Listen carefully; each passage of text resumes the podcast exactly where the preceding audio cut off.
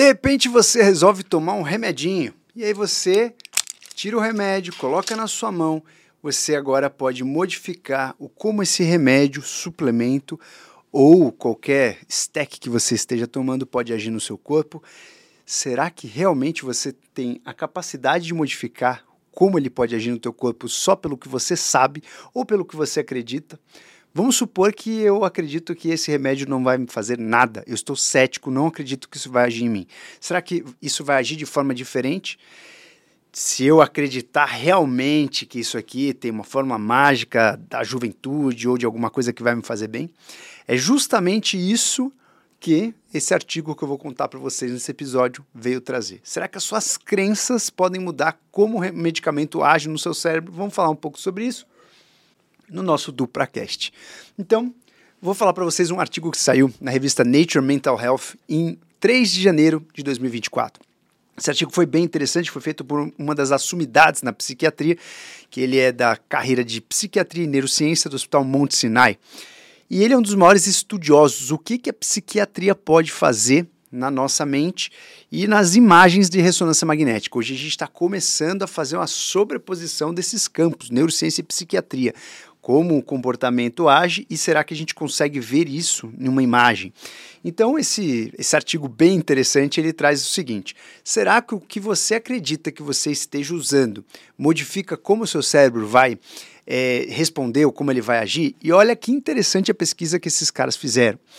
É, primeiro, o maior pesquisador aí que eu falei para vocês dessa pesquisa chama-se Xiaozi Gu, o Dr. Gu. Ele é o chefão dessa pesquisa e ele é uma das assumidades que faz essa sobreposição de imagem e comportamento. E ele fez a seguinte pesquisa muito bacana. Ele falou, cara, eu quero saber se o que você acredita pode impactar naquilo que você está consumindo. E ele pegou é, vaporizadores com a mesma dose de nicotina, só que ele falou para algumas pessoas que estavam sendo experimentadas, ó, oh, aqui não tem nicotina quase nenhuma, falou para outro, aqui tem uma dose média de nicotina para você, e falou para o outro, aqui tem uma dose muito alta de nicotina. Colocou essa galera na ressonância magnética e foi tentar entender o que aconteceu com o cérebro dessas pessoas que já eram viciadas em nicotina. Então, olha que interessante esse artigo. Eu gostei muito da forma com que esse estudo foi desenhado, que é um estudo bem difícil de ser feito. Né? Então, essa galera, galera do Hospital de Monte Sinai, e eles fizeram, então, essa pesquisa na ressonância magnética, colocaram essa galera na ressonância magnética. E o que eles acharam é que a crença, ou seja, o que você está acreditando que você está consumindo, impacta-se no seu cérebro, que ele percebeu de uma forma dose dependente, que aquelas pessoas que acreditavam que ali tinha muita nicotina tiveram uma ação diferente. Então, o que, que eles fizeram com esses pacientes que foram para ressonância magnética? Vai para ressonância magnética após você acreditar que aquilo tem baixa ou alta nicotina, depende do grupo que você estivesse, e depois você, ele pediu para essas pessoas fazerem uma tarefa de poder de decisão para ver o que acontecia no cérebro durante essa tarefa. E o que eles perceberam foi que as pessoas que acreditavam que tinham tomado, né, é, consumido, vaporizado muita nicotina, eles tiveram uma ação quase com uma dose mais alta realmente de nicotina no cérebro. Como eles perceberam isso? Conforme a pessoa ia fazer essa tarefa de poder de decisão, a gente sabe que para você realizar algumas tarefas de decisão, você precisa ativar alguns circuitos que dependem da ativação da nicotina. Então ele pediu justamente para essas pessoas tomarem uma um poder de decisão ali, uma tarefa básica para você definir, decidir alguma coisa, enquanto esses pacientes estavam na ressonância magnética. E o que eles perceberam é que, de uma forma dose dependente, conforme aquele paciente acreditava na força daquela nicotina, na ressonância magnética, eles também perceberam uma relação, o quanto que aquele circuito de nicotina, da nicotina, foi ativo naquele cérebro, naquela biologia. Ou seja, o quanto o paciente acreditava que tinha de nicotina naquele cigarro, foi o quanto realmente aquele circuito foi ativado. E isso mesmo que todos os vaporizadores ali tivessem uma dose semelhante, né? Então, o que, que eles perceberam?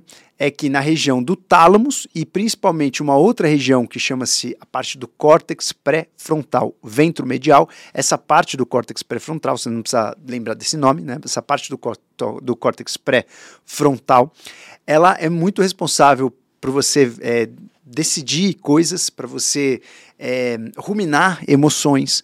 Então, o poder de decisão ele é muito relacionado nessa área que é o córtex pré-frontal ventromedial. Então eles perceberam que as pessoas que acreditavam que tinham é, consumido mais nicotina, aquele cigarrinho com alta dose de nicotina, eles conseguiram ter aí um poder de decisão muito grande e eles ativaram essa área de uma maneira como se eles realmente tivessem consumido uma dose muito alta. Então, o que o Dr. Gu falou é que justamente esses achados podem ser uma explicação é, realmente como essas as medicações podem variar muito, né? Você dá uma medicação para uma pessoa, a mesma dose para outra pessoa, só que uma pessoa age na outra não. E que provavelmente as crenças que estão por trás, o quanto você acredita que aquele remédio vai agir, pode impactar nessa diferença de ação de cada droga. Isso é muito, muito interessante, porque a gente já sabe na prática que isso acontece, porém a gente nunca conseguiu fazer um estudo tão interessante assim que a gente visse isso né, com uma imagem, né? E às vezes as palavras enganam, as imagens não, porque todo mundo vê a mesma imagem, todo mundo vê que realmente o circuito foi ativo de uma maneira diferente. Então, esse Dr. Gu, como eu falei para vocês, ele é um dos caras mais é, que mais aprofundou na pesquisa da psiquiatria computacional, ou seja, você relacionar imagens a comportamentos, e eles realmente fizeram esse desenho desse estudo de uma maneira bem interessante. Então, é um estudo difícil de ser feito, é um estudo que muitas pessoas céticas descartam que se você acreditar você vai mudar o impacto né, do medicamento ou não, e principalmente essa pesquisa abre precedente para que a gente use né, a crença dessas pessoas para muitas terapias principalmente quando a gente fala de terapias aí relacionadas aí com vício, com comportamentos. Então, quanto mais você acreditar é, naquilo que você está consumindo, ou vou até dar um pitaco meu aqui, tá? Quanto mais você conhecer aquilo que você está consumindo, você vai consumir, principalmente se você for cético, se você acreditar em tudo, você não precisa necessariamente aprofundar no conhecimento, ok? Você pode delegar a sua saúde para alguém que você acredita muito. Fala, não, eu acredito muito no Duprá, tudo que ele fala, eu acredito muito, então aquele comprimido vai agir, vai fazer uma coisa boa. Ou não. Ou se você for uma pessoa cética, você fala assim, eu, eu quero conhecer. Quanto mais você estuda sobre o medicamento, na hora que você vai tomar, você toma, relembrando todo, todo o bem que aquele medicamento faz, a chance realmente daquilo ser verdade, a chance realmente daquele medicamento agir nos seus circuitos, no teu corpo, ela é maior. Então, esse artigo, ele traz para gente que a sua análise subjetiva sobre aquilo que você está tomando impacta também no resultado. Olha que interessante, senhores, a gente vem cada vez mais colocando o ponto do, da individualidade. E o que, que é individualidade? É análise sua subjetiva. É o que você acredita. É a sua história frente àquilo que você vai ou consumir, ou fazer, ou aquela ação que você vai ser é, colocado à prova. Então depende como você olha para aquilo, você vai ter aí uma subjetividade, você vai ter uma percepção diferente. A sua percepção pode modificar a sua biologia. A sua percepção pode modificar a, a porção terapêutica daquele medicamento. Então, isso é muito importante, mais uma vez. Quanto mais você conhecer sobre aquilo que você está tomando, seja suplemento ou seja medicamento, teria mais chance de você é, ter um benefício desse medicamento, agir nessa via. Isso aconteceu nesse artigo de uma maneira bem interessante e foi um artigo que saiu na Nature, né, como eu falei para vocês, que é um, um, veículo de extrema credibilidade e mais uma vez eu fico muito contente com esse artigo porque não só o desenho do artigo foi muito bem feito, como ele vem numa revista de alta credibilidade, como a gente está cada vez mais aceitando que na ciência não só a objetividade ela é um, um braço, um pilar. A gente tem que colocar também a subjetividade na equação para a gente entender um pouco mais sobre o todo. Se você gosta desse tipo de conteúdo, não deixe de compartilhar aqui o nosso pocket do Pracast desse artigo tão legal. Vamos embora para mais um ano juntos e para muita evolução. Um abraço e um beijo grande. Até a próxima.